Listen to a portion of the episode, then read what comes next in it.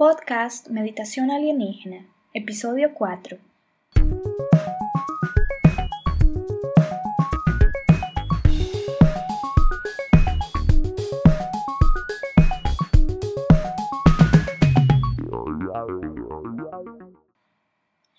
Bienvenidas, bienvenidos al podcast de Meditación Alienígena, el programa donde te enseñamos a conectar con tus ancestros estelares y a empoderar tu espíritu con la filosofía andina. Soy Karen Prieto, facilitadora chamánica, instructora y fundadora de la Escuela Internacional Alien Meditation. Accede a meditacionalienígena.com para encontrar contenidos y cursos que te ayudarán en tu crecimiento espiritual y a tu formación en terapias holísticas. No idealizar a las personas ni depender espiritualmente de nadie. En el programa del día de hoy quiero hablar sobre una experiencia que me sucedió ayer y que fue muy perturbadora para mí. Ayer, mientras iba deslizando mi dedo por la pantalla de mi celular para ver qué había en YouTube, vi un video de un canal en español que se llama Las Igualadas, que tenía la miniatura de un hombre que yo conocí, que es un aclamado gurú Hari Krishna. Entonces cuando vi el título del video, no lo podía creer. El título del video mencionaba los abusos sexuales que este hombre había cometido, y cuando digo que yo no lo podía creer, es porque en su comunidad todo el mundo tiene la impresión que él es similar a un dios. En episodios pasados ya hablé un poco sobre mi infancia, mi adolescencia y mis experiencias y primeros acercamientos a ese mundo espiritual. Yo era una persona con muchas preguntas en el área espiritual, que no tenían respuestas que yo pudiera encontrar en las religiones imperantes de mi sociedad, como lo es la católica o las evangélicas. Era imposible, por ejemplo, hablar sobre viajes astrales o experiencias mediúnicas con un sacerdote católico o con un pastor de iglesia evangélica. A pesar de que la experiencia del viaje astral fue algo que yo vivía en mis propias carnes cuando tenía 17 años, para mí era imposible compartir esas experiencias con otras personas y que no pensaran que yo estuviera loca o consumiendo drogas. Participé de algunos eventos donde había gente que practicaba el chamanismo, pero esa gente era un poco inaccesible, porque vivían muy lejos de mi ciudad y no divulgaban abiertamente los eventos chamánicos que irían a ocurrir. Por esto, yo tuve muy pocas experiencias con ellos. Entonces, como hace 15 años atrás no había Wi-Fi o smartphones para familias de clase media-baja como era la mía, y para acceder al Internet teníamos que ir a los lugares donde vendían Internet por minutos, entonces era muy difícil encontrar información. Hoy en día, si quieres saber cualquier cosa sobre viaje astral o asuntos metafísicos, puedes encontrar muchos blogs, muchos videos en YouTube, donde puedes satisfacer tus interrogantes. Pero como en la religión católica no había mucha abertura para hablar sobre esos temas, y mucho menos en las iglesias evangélicas, el único lugar que yo conocí donde podría hablar más o menos sobre esos asuntos era con los Hare Krishna. Entonces decidí entrar a esa religión cuando yo tenía 17 años. Esa religión tiene algunos principios, como por ejemplo, recitar un mantra donde supuestamente el sonido del mantra va a hacer con que expandas tu conciencia y con que ganes puntos a favor para el día de tu muerte estar más cerca de Dios. Es un mantra que tienes que recitar con un objeto parecido a lo que los católicos conocen como rosario, que se llama yapa mala. Ese yapamala contiene 108 cuentas para que recites el mantra usando cada una de las cuentas. Y una vez terminado el ciclo de 108 cuentas, tienes que repetir un nuevo ciclo y un nuevo ciclo y un nuevo ciclo durante todo el día. Y todo esto a partir de las 4 de la mañana. Otro de sus principios es que no hay que tener sexo fuera del matrimonio, y mismo estando casados, solo tener sexo con el único objetivo de concebir hijos. Desde el principio, la religión me pareció muy estricta, pero como era lo único que había en esa época, que era un poco más abierto en comparación a los católicos y a los evangélicos, decidí iniciarme en dicha religión, para ver si podía más o menos satisfacer toda esa sed de conocimiento y encontrar respuestas a las preguntas que yo tenía. El gurú, líder de esa religión, era un hombre alemán y pasaba la impresión de que era una persona muy correcta en su modo de actuar. Yo sinceramente lo veía como eso, como un hombre correcto y civilizado. Sin embargo, los demás de mi entorno lo veían como un dios y lo adoraban como tal.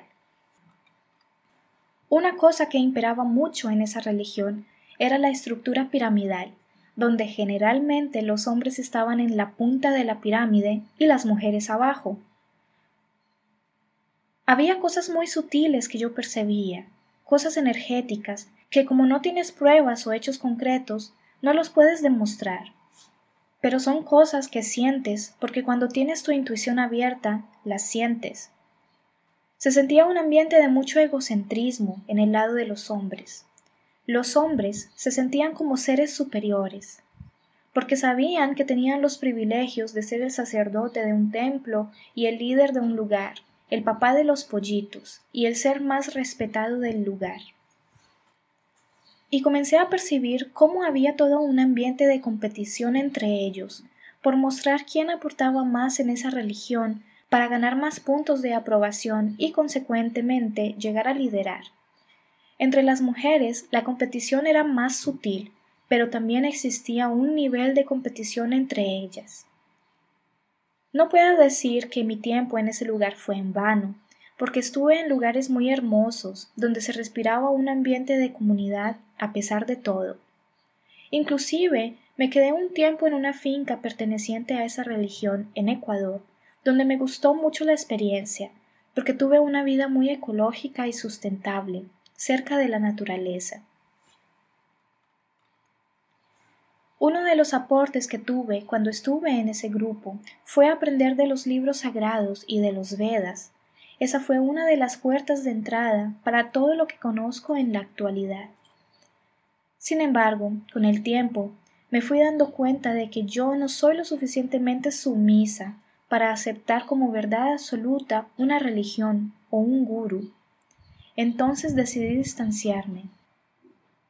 La verdad, yo me sentía mal y me sentía como una causa perdida, me sentía como realmente la oveja oscura del rebaño pues no podía entender por qué mucha gente podía aceptar los dogmas de esa religión, y que yo, por más que me esforzara, no tenía la suficiente capacidad de permanecer sumisa allá. Y también me sentía mal por el hecho de no disfrutar al máximo las prácticas espirituales que ellos realizaban, como por ejemplo el canto del mantra o el hecho de adorar a su líder como a un dios. Entonces, por eso y muchas cosas, decidí distanciarme. Nunca tuve yo, en realidad, una experiencia mística en ese lugar. Mucho tiempo después, cuando yo estaba distanciada de esa religión, yo vivía en una casa en la ciudad de São Paulo, donde el patio era compartido con otras tres casas más. Una noche de repente una sensación de terror y pánico comenzó a apoderarse de mí, y yo no sabía por qué. Sentía que de alguna forma me iba a encontrar en una situación desagradable, pero no lo sabía explicar. Cuando me sentía en la peor etapa de ese pánico, donde ya no podía sentirme más angustiada, decidí invocar con todo mi corazón, a través del mantra Hare Krishna, a la presencia de ese ser llamado Krishna para mi protección. Cuando hice esa invocación desde mi corazón, finalmente me pude dormir en paz. Y cuando estaba en la fase de sueño, comencé lentamente a adquirir lucidez, hasta que realicé un viaje astral. Y cuando estaba yo en el plano astral, vi una silueta de un ser muy claro, casi transparente. Era un ser que al principio no pude identificar si era hombre o mujer, pues parecía ser los dos al mismo tiempo. Parecía que estaba hecho de viento, era muy sutil. A pesar de eso, lo pude ver, y mi corazón identificó de inmediato que ese ser era Krishna. Cuando conecté con su esencia, sentí mucho amor, felicidad y mucha paz. Fue una de las pocas experiencias astrales de mi vida donde realmente sentí la presencia divina de un ser divino. Su presencia me calmó. A la mañana siguiente, cuando yo estaba ya calmada, un vecino olvidó el portón del patio abierto y entró una mujer desde el portón. Esa mujer tenía el rostro desfigurado y parecía poseída sobre efecto de drogas. Y yo, al lado de fuera del patio, la vi. Ella me preguntó mi número de teléfono y me hizo unas cuantas preguntas de mi vida privada. Entonces me di cuenta de que ese ataque de pánico que tuve en la noche anterior era porque yo estaba presintiendo lo que iba a suceder el día siguiente. Pero como estaba más calmada, pude lidiar con la situación de forma oportuna y pude tener la suficiente inteligencia emocional para saber enfrentar ese peligro. Lo que me pareció curioso fue ver que finalmente conseguí tener una experiencia mística con ese ser que las personas de la religión Hare Krishna adoran. A pesar de todo el tiempo que estuve en la religión con ellos, nunca realmente ese ser místico se apareció en mi vida. Pero cuando finalmente me distancié de esa religión, y cuando yo era simplemente un ser humano de a pie, sin ningún tipo de rótulo de ninguna religión, ese ser decidió visitarme y darme el regalo de su presencia. Entonces, entendí que yo no necesitaba seguir esa religión para tener un contacto con un ser tan especial y tan iluminado.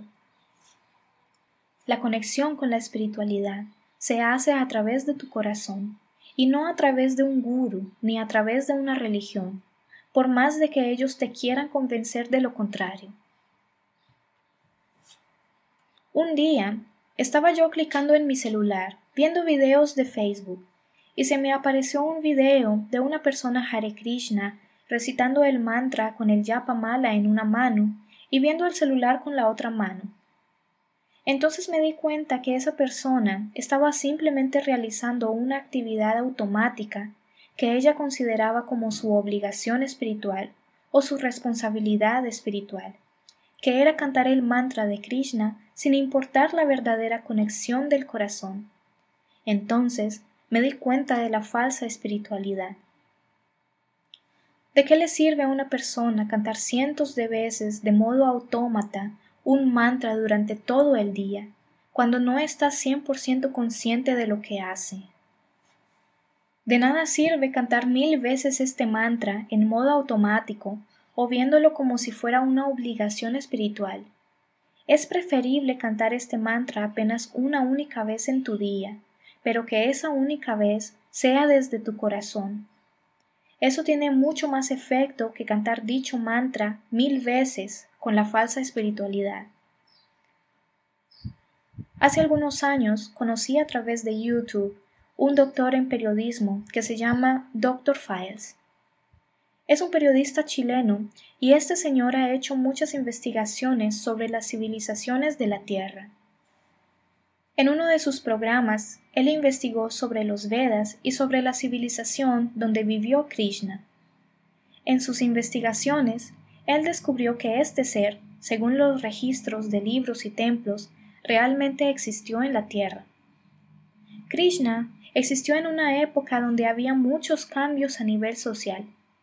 Él quiso emprender un cambio social donde él promovía los derechos y la igualdad entre hombres y mujeres. Este hecho resonó en mi corazón de forma inmediata, pues cuando sentí su presencia en la experiencia anterior, realmente yo no podía distinguir si era hombre o mujer. Él parecía los dos géneros. En este programa me estoy refiriendo a Krishna como él, con género masculino, pues es así que la humanidad lo relaciona. Pero este ser no debería ser categorizado como macho. El propósito de este ser en la Tierra fue justamente traer un nivel de conciencia y de iluminación donde seríamos capaces de desarrollar civilizaciones avanzadas, donde habría igualdad entre hombres y mujeres, sin embargo, cuando este ser abandonó la Tierra, a un grupo de poder que en este caso se llama los brahmanes, no les gustó esta idea de revolución, porque fueron los hombres que acuñaron el poder absoluto dentro de esa sociedad. Si ellos permitían un cambio tan extremo en la sociedad, su poder se podría venir abajo. Entonces, ellos decidieron mantener esa estructura misógina y piramidal donde los brahmanes hombres serían los que reinarían en esa civilización. Entonces, ellos tergiversaron por completo las enseñanzas de Krishna y lo tomaron como un dios a más dentro de un panteón misógino, donde los hombres reinan y las mujeres son súbditas. En la actualidad, esta sociedad en la India es muy curiosa, porque en la punta de la pirámide están estos brahmanes, hombres, machos, misóginos, llenos de poder, y en la base de la pirámide están los intocables o harijans, las personas que supuestamente nacieron esclavas para poder ejecutar las tareas más difíciles en la sociedad. Inclusive hasta hoy en día, en esa sociedad, cuando nacen personas de la casta de los intocables, algunas veces les amputan algún miembro o les cortan alguna mano o les hacen alguna marca que los identifique por el resto de sus vidas como Harijans, para que se mantengan sumisos en su posición como seres inferiores dentro de la pirámide, mientras que los brahmanes, los seres supuestamente de luz semidioses que supuestamente tienen contacto directo con los dioses del cielo, son las personas que mandan dentro de toda esa estructura social, y son los que hacen y deshacen dentro de esa sociedad. Y lo más curioso es ver tantos turistas yendo cada año a ese país que consideran tan evolucionado espiritualmente. Evolución espiritual sería cuando esa casta de brahmanas se deshaga y que puedan erradicar por completo la esclavitud y que las castas de los intocables y de las personas que ellos consideran inferiores desaparezcan, para que haya verdadera igualdad entre personas, entre hombres y mujeres, que fue justamente la propuesta de Krishna. Volviendo al asunto inicial, quiero resaltar que cuando me distancié de la religión de los Hare Krishna, yo me sentí muy juzgada, me sentí mal y me sentí como la oveja oscura del rebaño, porque no fui capaz realmente de aceptar los dogmas que imponía esa religión y nunca pude ser lo suficientemente sumisa. Me sentí yo como una causa perdida como una persona que realmente no puede encajarse dentro de la sociedad, porque no fui capaz de aceptar mi supuesto lugar dentro de la pirámide de esa religión. Cuando vi la miniatura del video de YouTube, no lo podía creer, porque a pesar de todo, yo tenía una imagen positiva de ese gurú. Entonces, cuando hice clic en el video, estaba la chica de ese canal exponiendo varias denuncias de varias mujeres que han hecho a lo largo de sus vidas sobre los abusos sexuales de este hombre. Tengo la plena convicción de que muchos de sus seguidores y de sus seguidoras, cuando sepan de esos escándalos, se preguntarán dos veces si están en el lugar correcto. Muchos, inclusive, se van a desilusionar, como cuando te enamoras de una persona y te desilusionas de ella, decepción total. Entonces, aquí viene mi reflexión sobre no idealizar a nadie, ni depender espiritualmente de nadie. Es claro que a lo largo de nuestras vidas vamos a encontrar personas que nos puedan ayudar, que nos puedan dirigir. Inclusive, esta es la propuesta de mi podcast, ayudar a las personas que están en la misma fase en que yo estaba hace 15 años atrás, cuando estaba tan sedienta de información y de conocimientos pues considero que con todo lo que ya experimenté y viví, puedo aportar un poco de luz y ayudar con informaciones valiosas a las personas. Sin embargo, no tenemos que idealizar a nadie, ni ustedes me tienen que idealizar a mí. Todos nosotros somos seres humanos de a pie. Todos nosotros hemos sentido en algún momento de nuestras vidas envidia, miedo, rabia, odio, rencor, es muy linda la estrategia de marketing de pretender mostrarse como una persona fenomenal, que no necesita de comida para mantenerse viva porque recibe alimento directo del sol, que nació pura y que su corazón es libre de pecado. De hecho, eso es lo que muchas personas justamente buscan seguir, un semidios que les dicte qué hacer y cómo comportarse. Por eso, hay muchos psicópatas en la sociedad que se aprovechan de eso para venderle la idea a las personas de que son Dios. Pero la realidad es que por más de que hayan estrategias de marketing para venderle la idea a las personas de que alguien es perfecto o es un semidios, la verdad todos somos seres humanos de a pie. Por eso no podemos idealizar absolutamente a nadie en este mundo. Vivimos en una dimensión dual, donde luz y sombra, yin y yang, se juntan para manifestar la vida. La idea es que podamos andar con nuestros propios pies aquí en la tierra, sin necesitar de muletas, sin necesitar la aprobación de un pastor, de un padre, de un gurú, de un líder o de lo que sea, pues estas personas justamente viven de la dependencia emocional que los demás tienen por ellos. Y con esto me despido. Muchas gracias por tu tiempo y tu atención. Si te ha gustado este episodio, por favor, dale al like, compártelo y suscríbete, para que este contenido le llegue a más personas que les pueda ayudar. Nos vemos en el próximo episodio. Hasta luego.